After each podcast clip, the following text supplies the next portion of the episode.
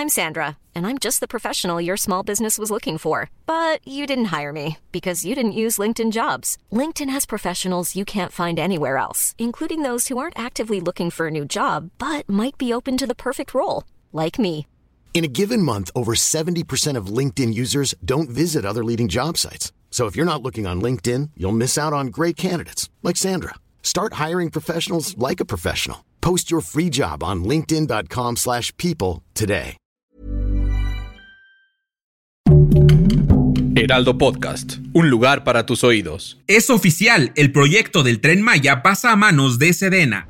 Esto es Primera Plana de El Heraldo de México.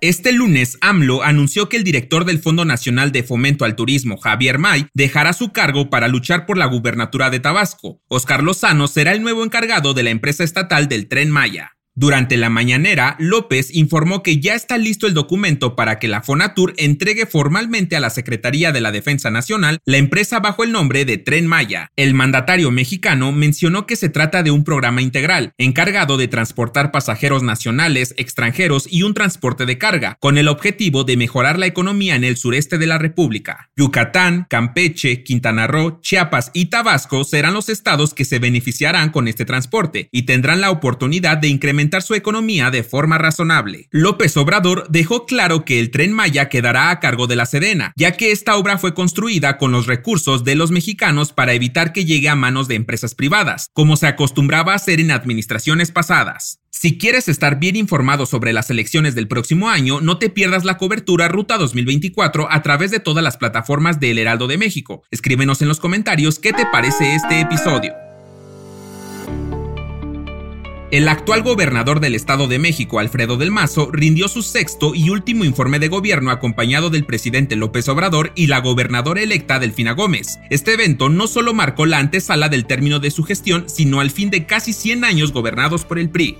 En el evento estuvieron presentes la secretaria de Gobernación Luis María Alcalde, la senadora de la República Olga Sánchez Cordero y el gobernador de Hidalgo Julio Ramón Menchaca Salazar. Del Mazo resaltó que en el Edomex se construyeron obras de gran impacto como el Aeropuerto Internacional Felipe Ángeles, el tren interurbano, el tren suburbano y el trolebús, mismos que han sido de gran impacto para los habitantes de la entidad. El aún gobernador dijo que los programas de jóvenes construyendo el futuro, las becas Benito Juárez y la pensión de adultos mayores han sido de gran ayuda para todos los mexiquenses. Antes de finalizar, Del Mazo aprovechó para elogiar a quien se quedará en su puesto y mandó buenos deseos para el inicio de su sexenio.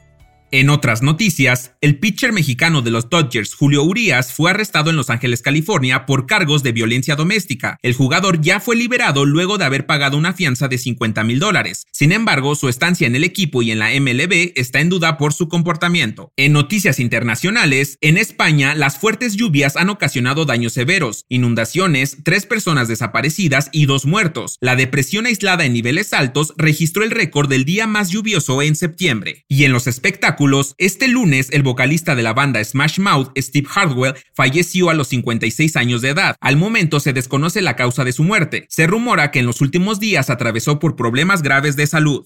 El dato que cambiará tu día.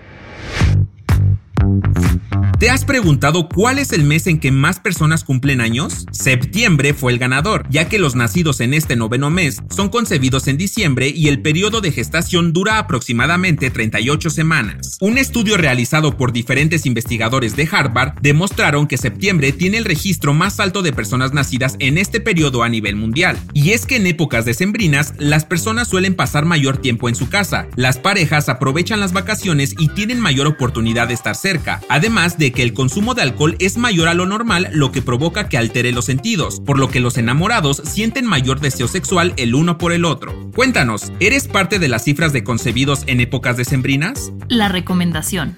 Aunque muchos creen que la vida acaba tras cumplir los 60 años, hay personas que demuestran que la edad solo es un número. Escucha el nuevo episodio del podcast Maldita Comodidad y descubre junto a Zona Costa y Marta Patricia Castañeda, mejor conocida como la Nona Fit, cómo reconocer tu cuerpo, virtudes y potencial en la tercera edad. Yo soy Arturo Alarcón y nos escuchamos en la próxima. Esto fue Primera Plana, un podcast del Heraldo de México.